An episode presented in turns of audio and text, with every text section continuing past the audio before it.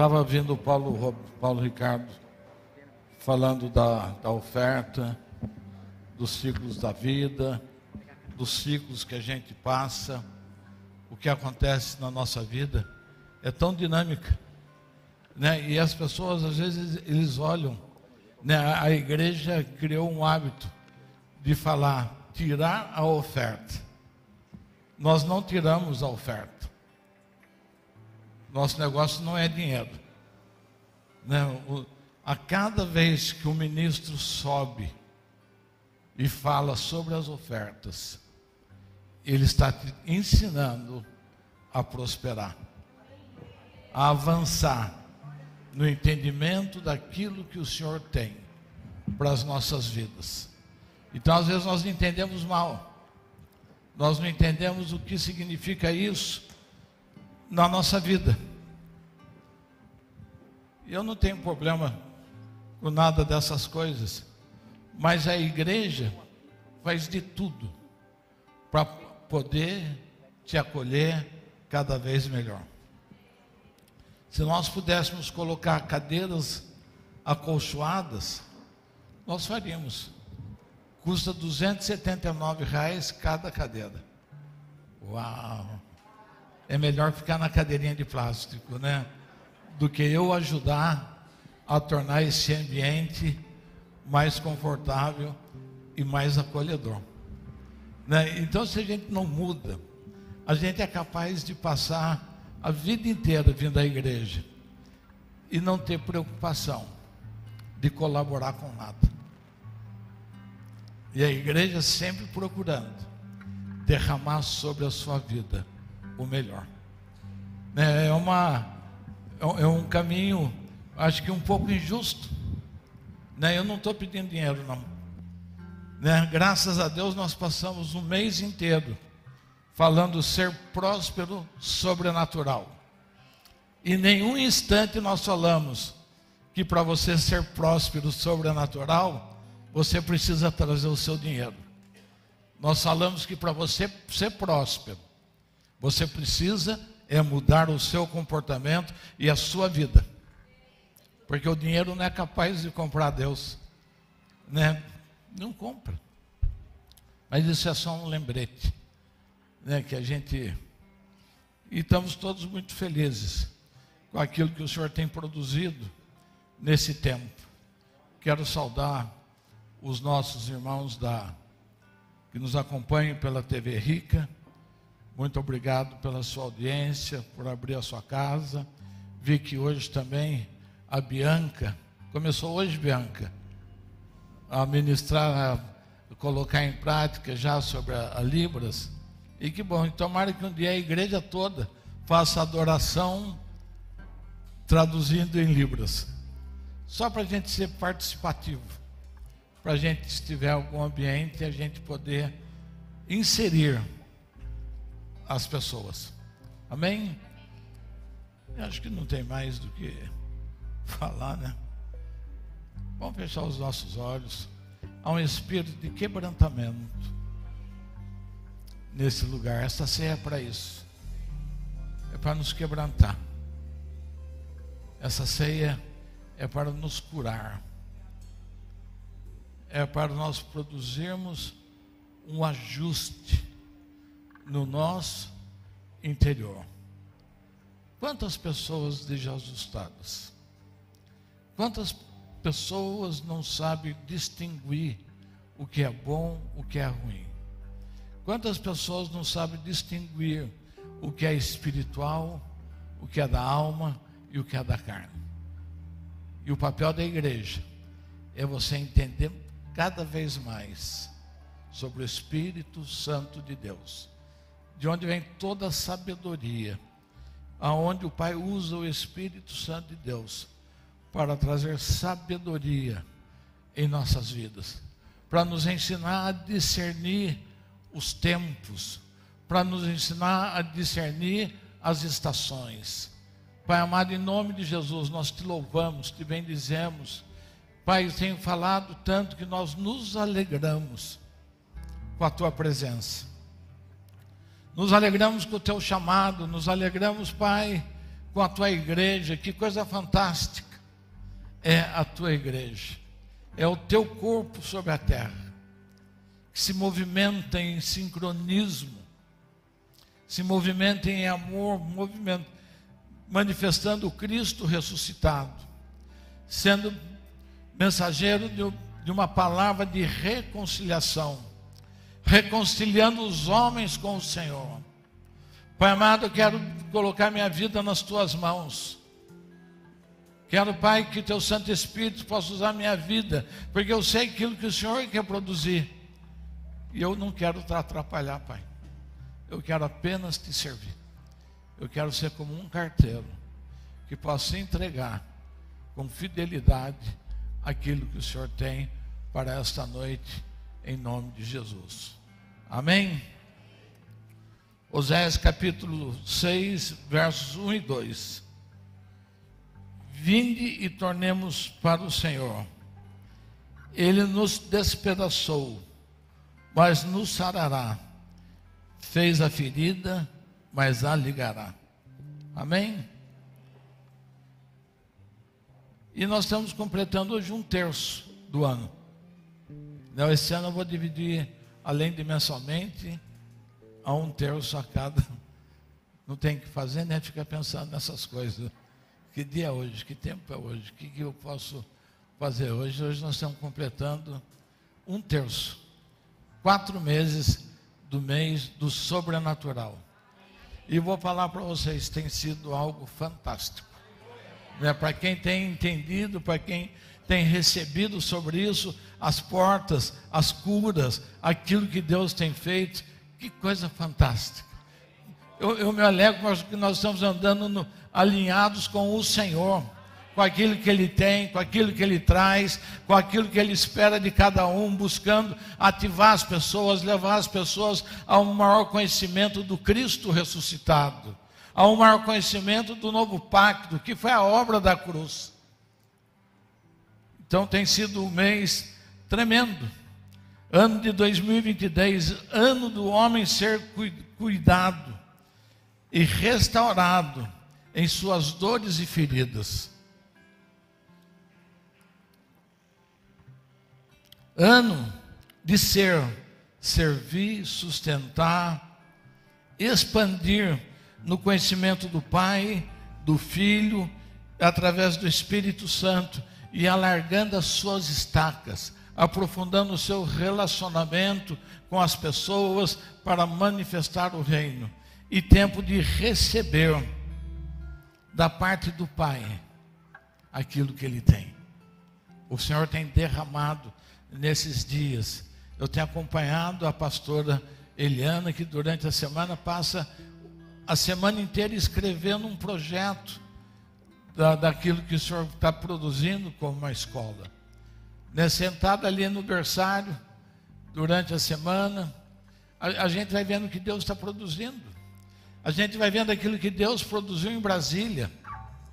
Né? Nós, como esta casa aqui, nós estivemos envolvidos naquele lugar, de certa forma responsável pelas pessoas que vieram de outros países, juntamente com o apóstolo Gustavo Lara. Foram dias em que o Senhor abriu portas para que a gente possa abençoar nações. Diga para o seu irmão: tem uma nação esperando por você. Tem uma nação esperando por você. Deus não te chamou para você ficar parado. Você é uma pessoa de nações. Essa é uma igreja com pessoas de dimensão mundial. Diga para o seu irmão: você é de dimensão mundial. Saia do lugar onde você está. Saia do lugar onde você está e comece a abrir o seu espírito para receber essa dimensão do Pai, que Ele quer fazer de você uma pessoa de dimensão mundial. Há uma criatividade do Senhor, né? há, um, há um chamado do Senhor sobre esta casa, há um chamado do Senhor sobre a sua vida, há uma ciência esperando por você. Deus quer terceirizar algo para a sua vida. Deus quer terceirizar algo para a sua vida, Ele quer realizar algo na terra e Ele quer entregar na sua mão para que você faça, em nome de Jesus.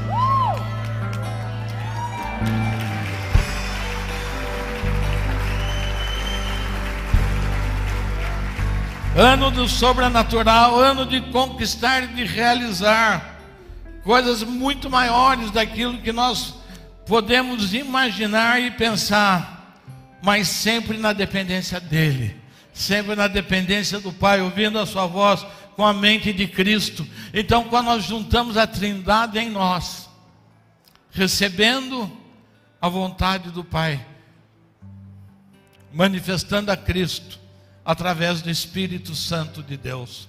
E para isso, cada vez mais é necessário uma alma curada, um novo estágio de vida. E dentro deste ambiente profético e apostólico, que o Senhor trouxe esta palavra para esse momento dessa noite, para esta ceia eu quero fazer dessa ceia uma ceia especial para a sua vida e para a minha vida, porque amanhã nós arrancamos para um ano, um mês da família. Nós vamos passar 30 dias falando sobre família.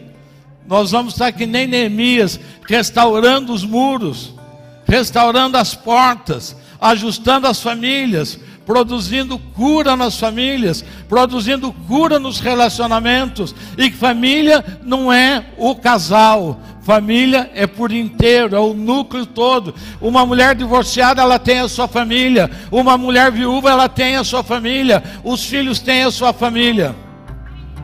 E para isso, no dia 3 de maio, quem vai estar aqui é o pastor Josué Gonçalves. É se manifesta ou não.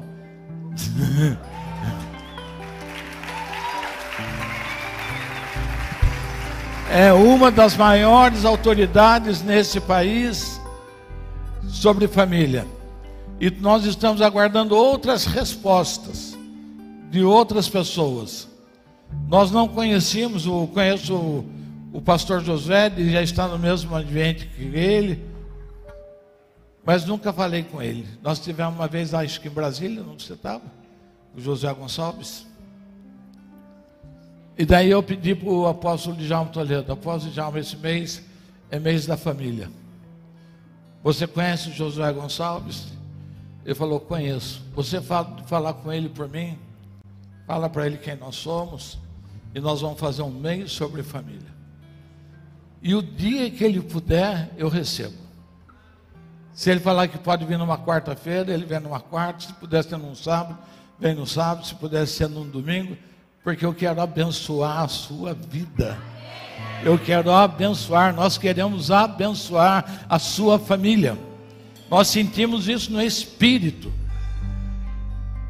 que é uma necessidade nesse tempo da sua família ser restaurada e ser cuidada de uma forma especial. Então, por isso, o mês de maio é o mês da família. Nós vamos, esse assunto não se esgota, não se esgota, mas vai ser muito forte, muito forte. E nesse tempo de ser próspero, muitas pessoas passaram por esse púlpito da casa, dos filhos, e tratando do assunto com muita riqueza com qualidade, com unção. Né? Foi um mês, creio que um dos meses mais importantes que eu já vivi. Né? Porque a cada dia, a cada etapa, Deus vai subindo o nível da nossa vida, do nosso chamado, aonde vai, a gente vai se movimentando, com quem a gente vai estando, com quem a gente vai falando e com as portas que Ele vai abrindo. E hoje ainda quero ministrar sobre esse assunto ser próspero, sobrenatural, ser próspero, sobrenatural na mesa, na ceia, em família. Ficou claro entre a diferença entre prosperidade e riqueza. A riqueza é externa. Né? A pessoa, a gente se impressiona com a riqueza. Outro dia eu estava num ambiente e o pastor do prefeito de uma cidade, e ele falava: A minha cidade é tremenda. As pessoas andam de Lamborghini, andam de Ferrari, eles andam de vidro aberto, com Bentley, né, o relógio, com Rolex de ouro. Mas o que eu queria ouvir não era isso. Eu queria que ele falasse: a minha cidade, a minha, as famílias são inteiras. Os jovens da minha cidade não estão mergulhados nas drogas. Porque basta você estar num lugar confortável que você atrai esse tipo de gente que traz dinheiro, mas traz junto prostituição, traz junto abuso. Então, a riqueza, você é fácil externar, porque ela é externa. Eu se eu chegar aqui na igreja, amanhã encostar aqui com que carro? Uma BMW, 500 e qualquer coisa. Vocês vão, nossa, o pastor está rico. Né? Você não vai ver mais nada da minha vida, senão a minha riqueza. Mas a prosperidade, ela é interna. Ela é de dentro para fora. E ela manifesta a sua riqueza de caráter e a sua generosidade. Né? Porque às vezes as pessoas têm tanto, mas não expressa nem caráter e nem generosidade. Não é capaz de esticar a mão a um desfavorecido. Ontem eu fui almoçar em São José. E daí o garçom chamava Lucas. E eu perguntei para ele, por que esse nome? Daí nós começamos a, a conversar, ele era cristão, dele estava falando que ele não consegue encontrar a igreja porque o negócio dele é distribuir comida para os pobres e ninguém faz isso. Falei, isso não é o papel da igreja.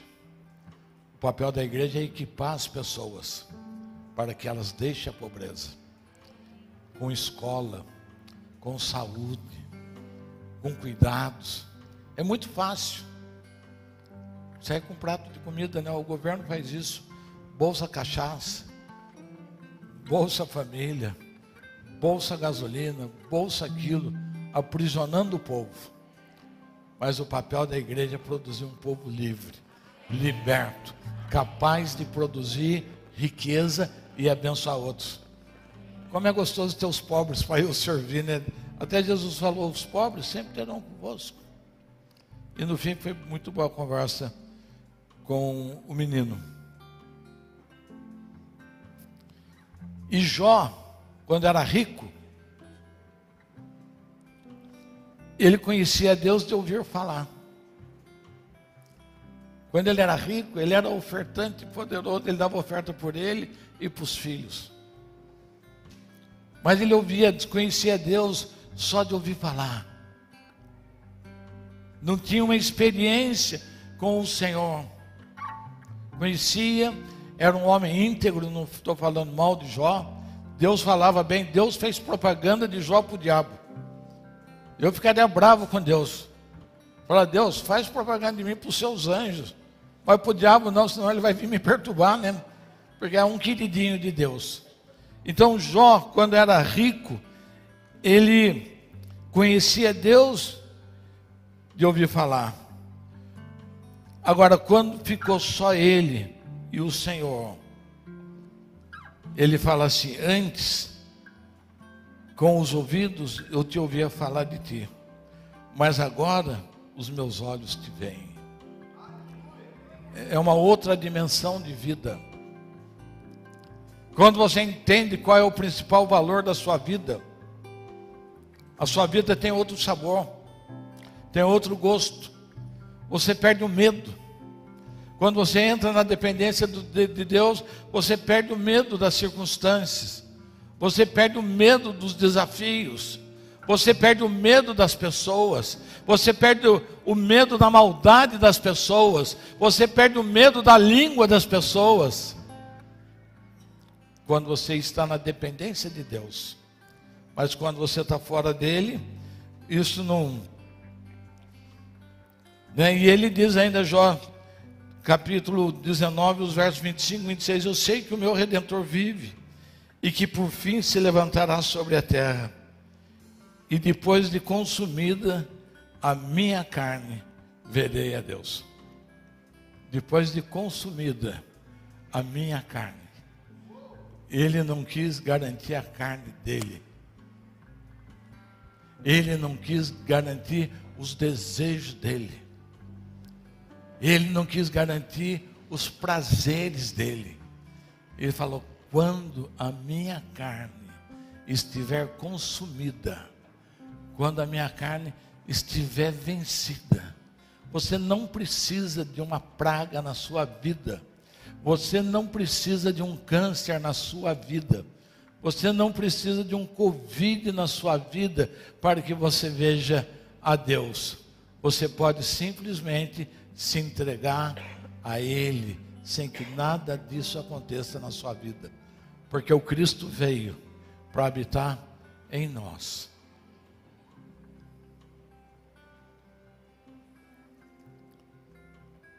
Mas antes, Jó teve que orar pelos seus inimigos.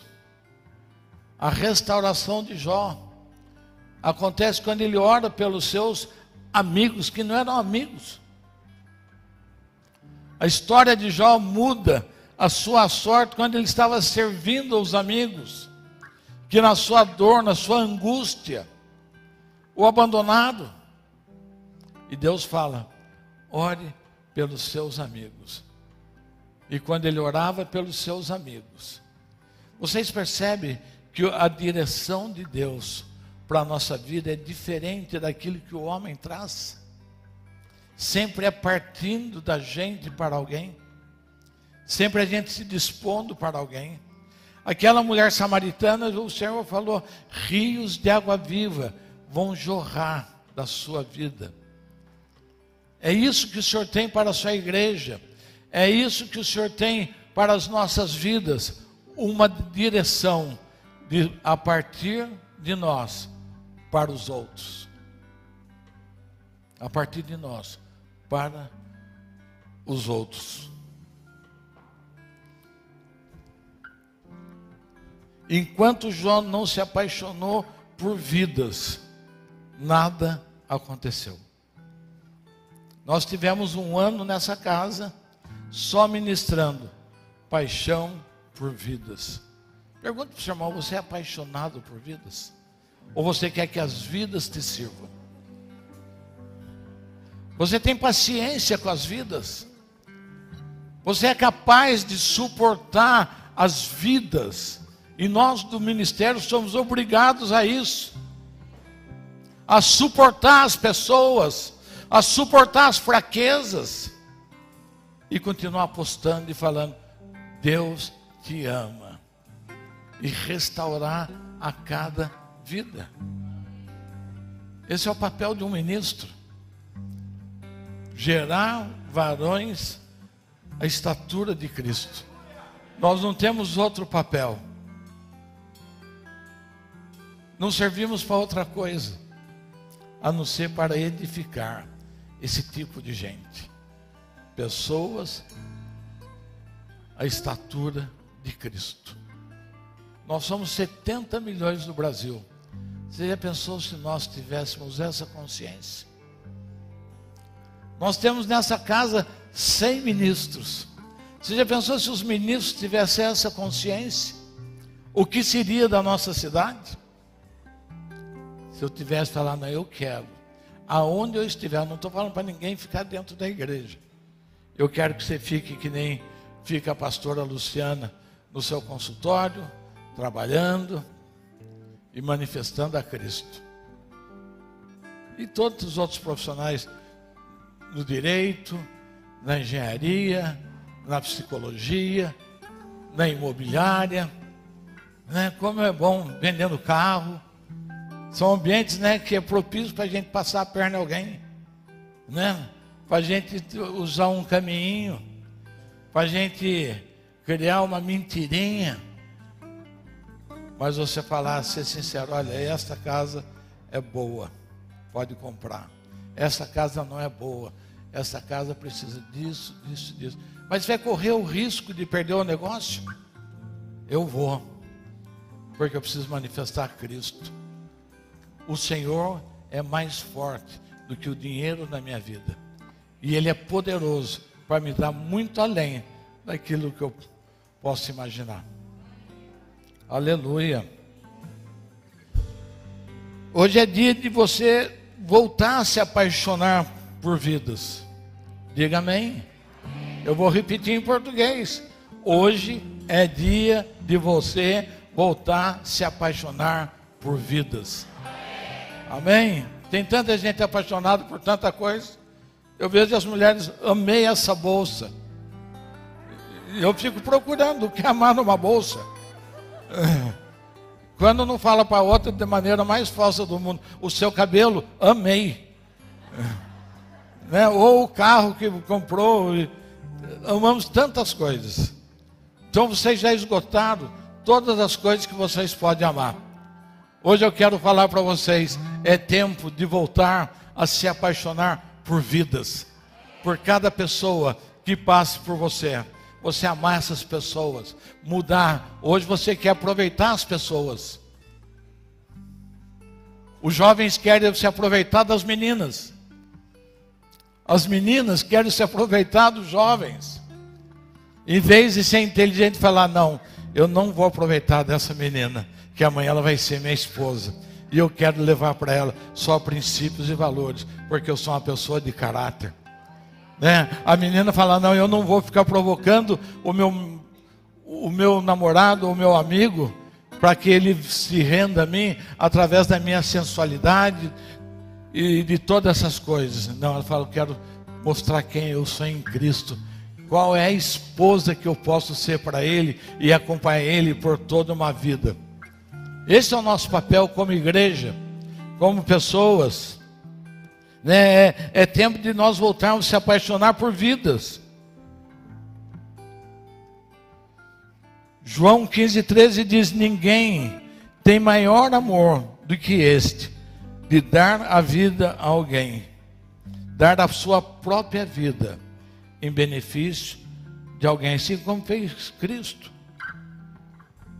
A carta de Paulo aos Coríntios, capítulo 13, verso 13.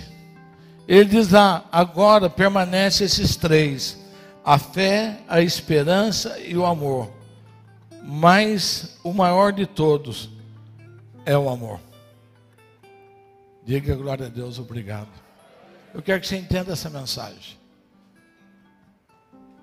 Né? Nós somos chamados para ser a igreja que o Senhor sonhou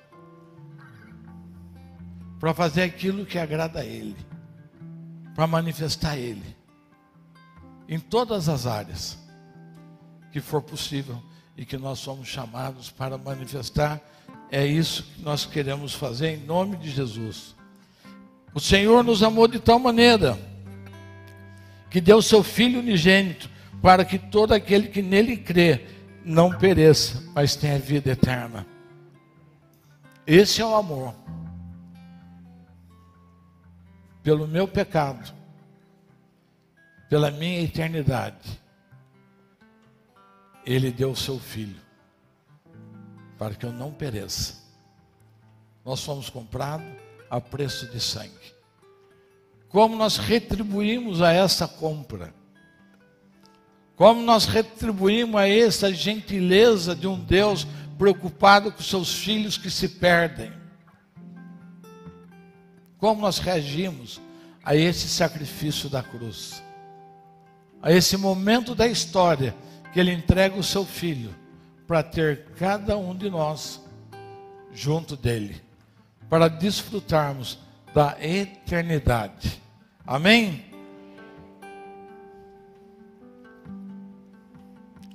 E diante disso, o diabo vem na nossa vida. E vem para quê? Para matar, roubar e destruir. O diabo vem na nossa na vida das pessoas e eu incluo todos. Ele vem para nos ferir. Diga para o seu irmão: o diabo vem para nos ferir ferir a nossa alma. Ferir a nossa alma.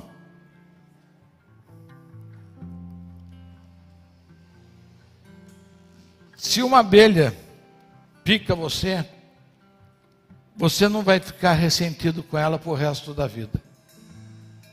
Né?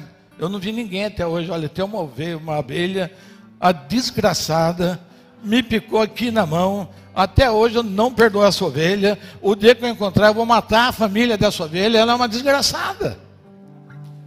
Não, ninguém fica ressentido por isso.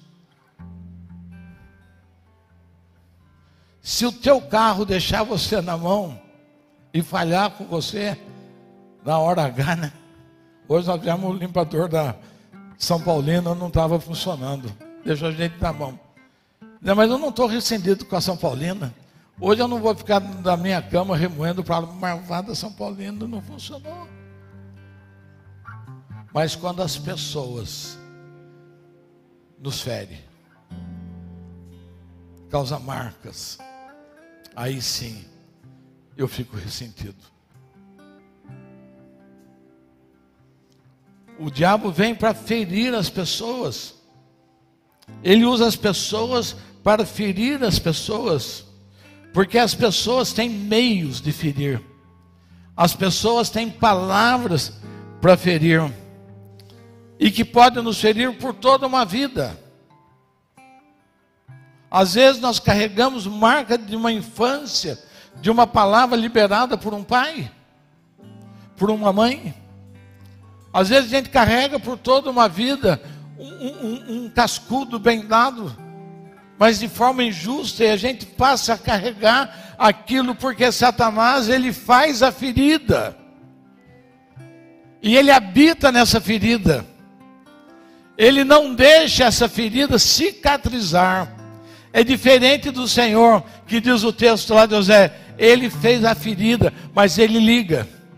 O diabo não, ele fere e faz a ferida permanecer aberta por toda a vida com palavras, com atitudes, com tantas coisas. Tem capacidade de nos fazer sentir rejeitados por toda uma vida através de uma palavra, através de um fato, de um esquecimento, nós ficamos marcados por resto da vida. E a cada aniversário, cada dia das mães ou dia dos pais, você se lembra daquele dia que o seu pai não fez, e não te deu um presente e não tinha condições. Você fala: não, não pode ser isso, porque o diabo está instalado naquela situação, o diabo está instalado naquela ferida. E quantas pessoas andam assim com o diabo nas suas feridas? Não deixando cicatrizar, e por isso não alcança uma alma próspera. Porque quando você é rejeitado, você busca meios de ser aceito.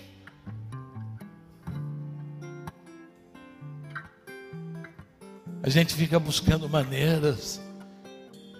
Quando você é rejeitado, você entrega o seu corpo, você acompanha a turma você não tem identidade por causa das marcas, das feridas na sua vida. Porque Deus quer que nós tenhamos uma alma próspera, sadia, saudável, com os sentimentos, com as emoções, porque as emoções estão na alma, e uma alma ferida, ela produz. A gente vê feminicídio marido, outro dia eu vi aí um que estava devendo 10 milhões de reais. Matou a mulher, matou os filhos, matou até a sogra, coitado. Não tem nada a ver. Você vê o cara mata a esposa, mata filho, se mata porque é rejeitado, porque Satanás está naquela ferida. Satanás está naquela ferida o tempo todo, que nem diabetes, né? Diabetes não deixa a ferida cicatrizar. Satanás não deixa a ferida cicatrizar. Ele nos traz um espírito de pobreza quando você tem tudo. Ele nos traz um espírito de rejeição quando nós temos pai, temos mãe. Então o Senhor quer curar essas coisas na nossa vida. Um pai vivo é capaz de nos fazer órfão por uma atitude. Por uma atitude nos sentimos órfãos. E às vezes até por uma coisa pequena. Esquecer um filho na escola. Eu nunca esqueci minha filha na escola. É que a Leila fala, pai, o senhor me esqueceu na escola. Nunca. Belezinha ela, viu?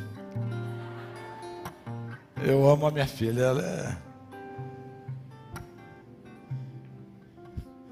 E isso vem nos roubar a prosperidade. Quando a gente tem essas feridas abertas, isso rouba a nossa prosperidade, porque isso rouba os nossos valores, isso rouba e desequilibra as nossas emoções. Quanta loucura a gente vê, quanta gente embarcando em canoa furada, porque quer atender a sua carne, os seus desejos, tudo mais, e a vida infeliz de Satanás naquele lugar. Isso nos rouba a prosperidade, uma alma próspera. E nós acabamos lançando isso na conta do Senhor, porque ninguém murmura contra homens toda murmuração é destinada, é dirigida ao Senhor. Quando essas coisas acontecem, as pessoas falam: por que o Senhor deixou acontecer isso? Por que, que o Senhor deixou? Por que o Senhor permitiu tal fato? Mas você estava no lugar onde você devia estar?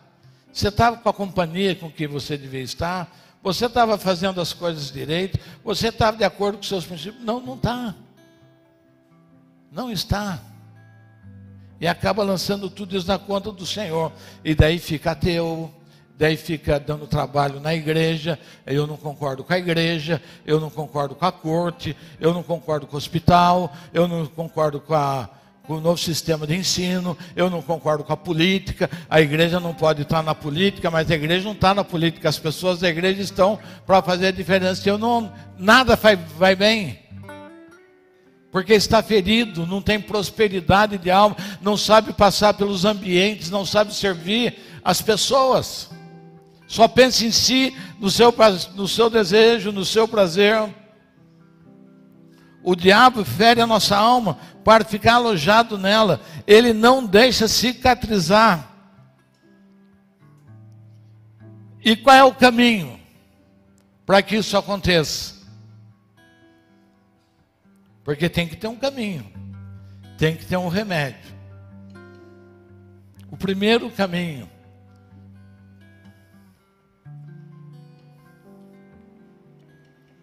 é eu perdoar. É o primeiro caminho para eu fechar as cicatrizes que eu tenho, as feridas da minha alma que não fecham. O primeiro caminho é perdoar. E que palavra dura é essa? Que palavra dura você perdoar. Você entender que é necessário. Cristo tomou sobre si as minhas dores, as minhas maldições, e Ele nos dá uma vida nova. Quem que está em Cristo?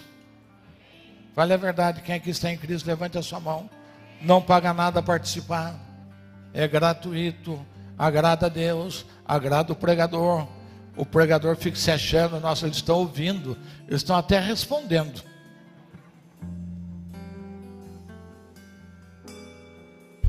Ele levou sobre si, ele nos deu uma vida nova.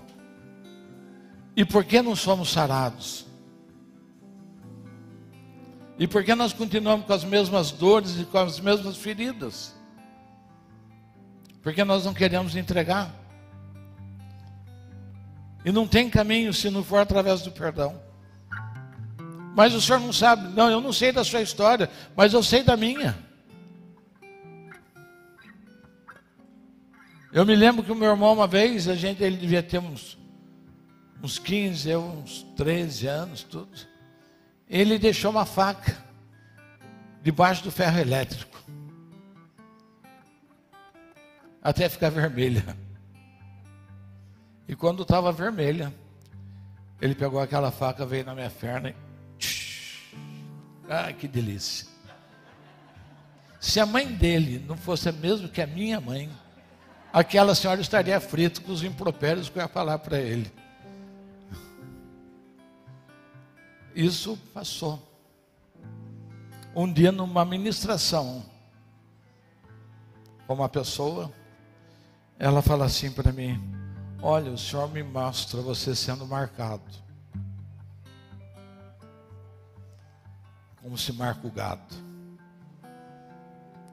Tem. Acendeu a luz.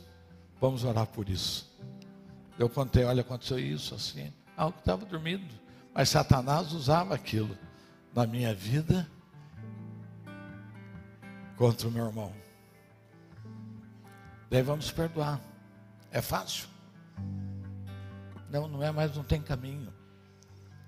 Não tem caminho. Você pode ficar esperneando, você pode aí, casal, mulher que não perdoa marido, marido que não perdoa mulher, não tem saído. Filho que não perdoa pai, pai que não perdoa filho, não tem saída. Diga para o seu vizinho, não tem saída. Ou perdoa, ou perdoa. Não tem saída. Não tem como ficar levando conta velha. Né? A Bíblia diz: não se coloca remendo novo em roupa velha. Não se coloca vinho novo em odre velho, ele vai arrebentar. Não adianta a gente costurar, o novo nascimento é por completo. Amém? Se a gente não entender isso, a gente fica o tempo todo. E eu quero que você feche os olhos. Quero convidar você fechar os seus olhos.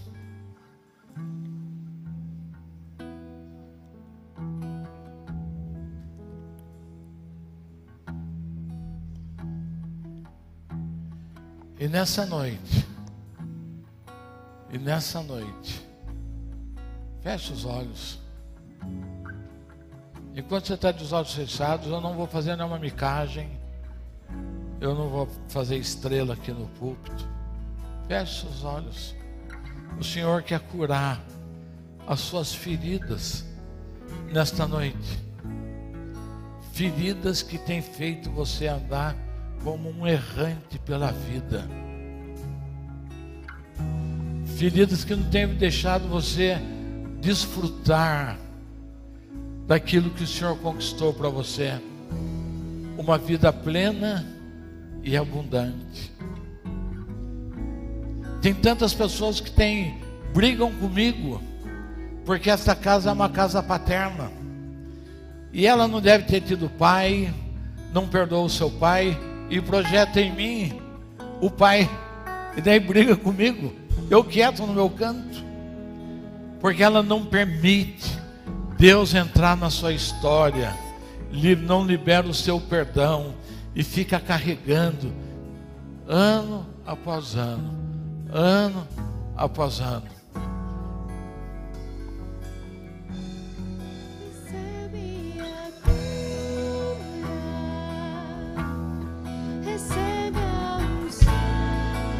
Vai recebendo na sua vida.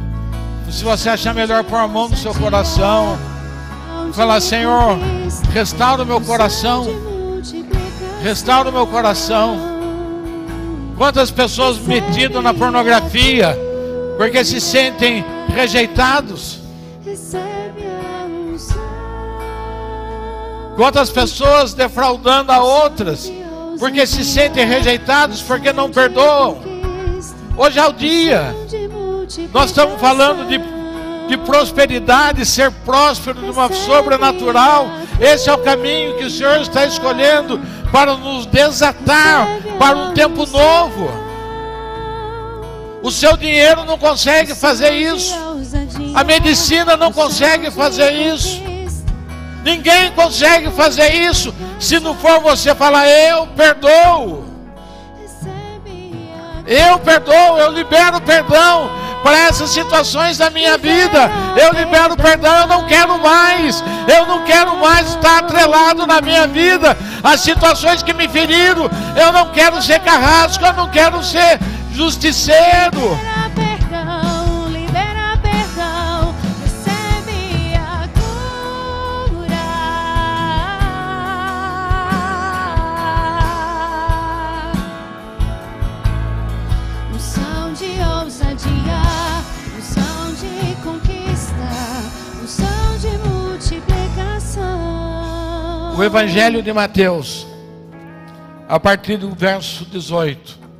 ele diz assim: Em verdade vos digo, que tudo que ligardes na terra será ligado no céu. Que tudo que ligares na terra será ligado no céu. Mas aqui, então o seu Senhor, chamando-lhe e disse: Servo malvado, perdoei-te de toda aquela dívida, porque me suplicaste. Não devias tu igualmente compadecer do teu companheiro, como eu também me compadeci de ti?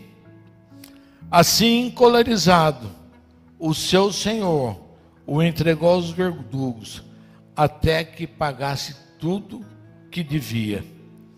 Assim também vos fará meu Pai Celeste.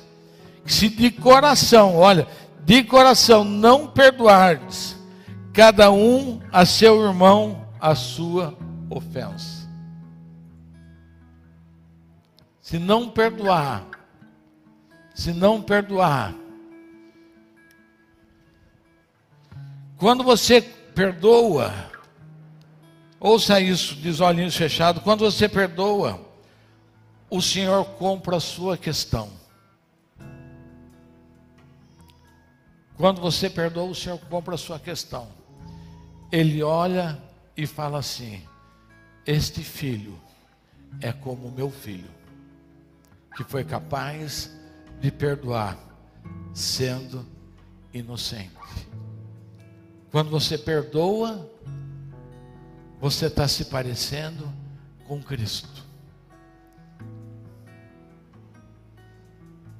Quando você perdoa, você abre mão da sua justiça. E Ele te justifica. Quando você sai da briga e entrega para Ele, Ele fala: Meu filho, sai. Eu vou cuidar dessa questão para você. E o Senhor vai cuidar. E não é matando o outro, é fazendo o outro ter um encontro com Ele. Às vezes a nossa justiça própria, que é como trato de imundúcia, a gente quer.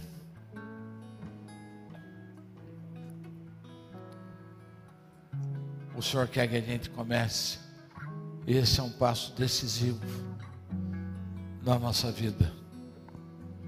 O perdão para a restauração das nossas emoções e da nossa prosperidade interior. A partir dessa prosperidade, você consegue servir, você consegue abençoar, você consegue caminhar a segunda milha, você consegue dar outra face, você consegue dar um manto. É esse o chamado da igreja esse é o grande chamado da cura.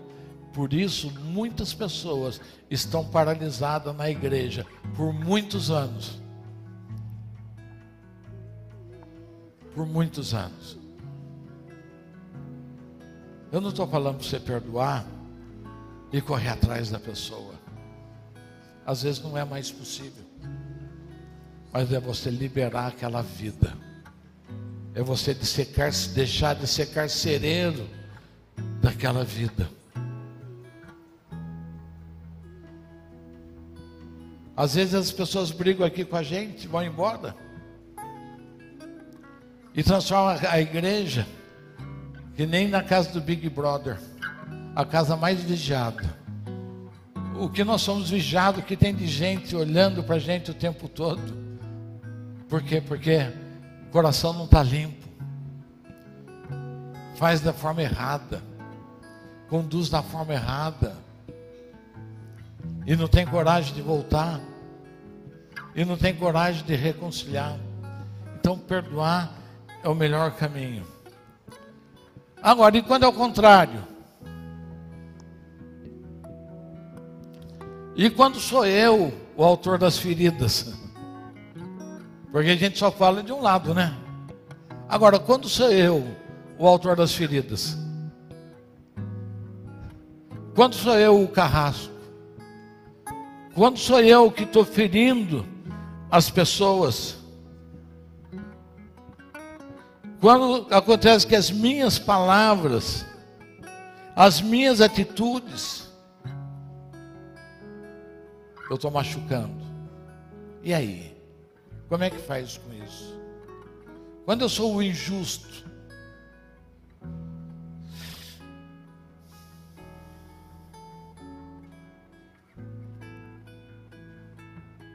quando eu firo as pessoas, quando eu machuco,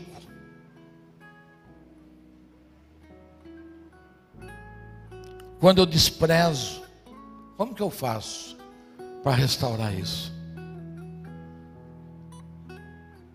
Porque quando você é machucado, até que a gente sabe o caminho, até que é mais simples. Mas quando sou eu? Quando eu libero palavras, Como que eu faço? A Bíblia tem uma solução: arrependimento. Eu quero que o seu coração hoje se enche de arrependimento. Se arrepender. Deixar o Espírito Santo de Deus tomar a sua vida e levar você a um profundo arrependimento das suas atitudes. Tem gente que é obstinada, ela vai, vai e não desiste. Mas o Senhor está nos chamando nesta noite para o arrependimento, arrepender-se das suas atitudes, arrepender-se das suas palavras, recolher no mundo espiritual todas as palavras malditas que você já disse. Palavras que ficaram marcadas na vida da pessoa.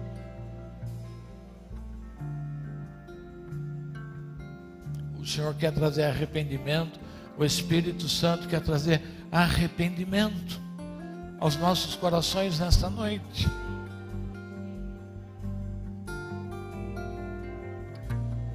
E qual caminho? Ir até a pessoa e pedir perdão. Tem casos que a gente não tem jeito de fazer isso. Como é que eu faço? Eu vou diante do Senhor e me arrependo diante do Senhor. Senhor, eu quero me arrepender por ter feito isso. Não tenho mais como ver, a pessoa está morta. Onde está não tem telefone. Não sei o paradeiro dessa pessoa. Então eu vou diante do Senhor. Fala, Senhor, eu quero pedir perdão. Eu quero me arrepender de todas as palavras, de todas as minhas atitudes Na Bíblia tem a história de Zaqueu.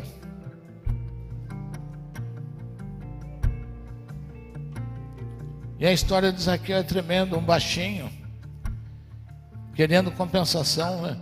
Ele era tão baixinho que para ver Jesus ele teve que subir na árvore. Não conseguia ver.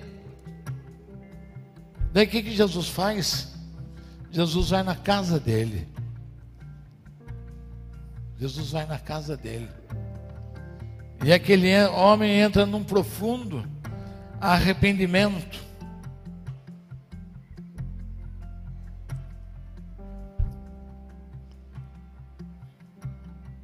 E hoje para nós é mais fácil, porque naquele tempo Jesus ia na casa, era pessoa presente. Mas hoje ele habita em nós. Hoje ele habita em nós. Fala, Senhor, eu quero me arrepender. Zaqueu falou, Senhor, se eu defraudei alguém, eu devolvo quatro vezes mais do que eu defraudei. Do que eu tomei, do que eu fui injusto, porque ele era terrível. Ele era um homem mau, ele era injusto, era cruel, mas o Senhor resolveu visitar Zaqueu na sua casa.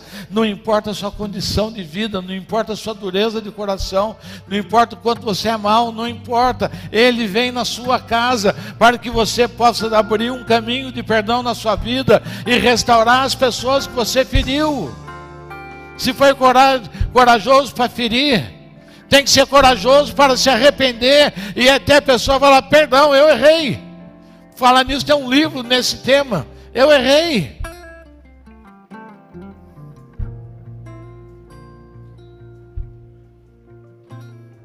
Nos dois casos, perdoando e pedindo perdão. As feridas vão ser cicatrizadas e Satanás será expulso de uma vez por todas com todos os seus demônios. Porque você vai quebrar a legalidade de Satanás na sua vida. Porque ele não tem autoridade para permanecer na nossa vida. Se eu não deixar, ele vai embora. Mas enquanto eu tiver mágoa, dor, falta de perdão, todas essas coisas, as feridas permanecem. O Senhor faz a ferida, ele liga. E agora eu quero pedir a mesa da ceia. Nós vamos tomar a ceia. Ele se apresenta como Pai. E o dia que você quebrar essa barreira e realmente ver Ele como Pai, fica tudo mais fácil. Você vai entender o amor dele. Porque a vida é muito maior do que alguns momentos ruins. A dimensão da vida é muito maior para você ficar parado num fato. E porque você ficou parado num fato, você deixou de desfrutar ela por inteira. Porque você ficou parado num fato. Você não gozou daquilo que você tinha para gozar.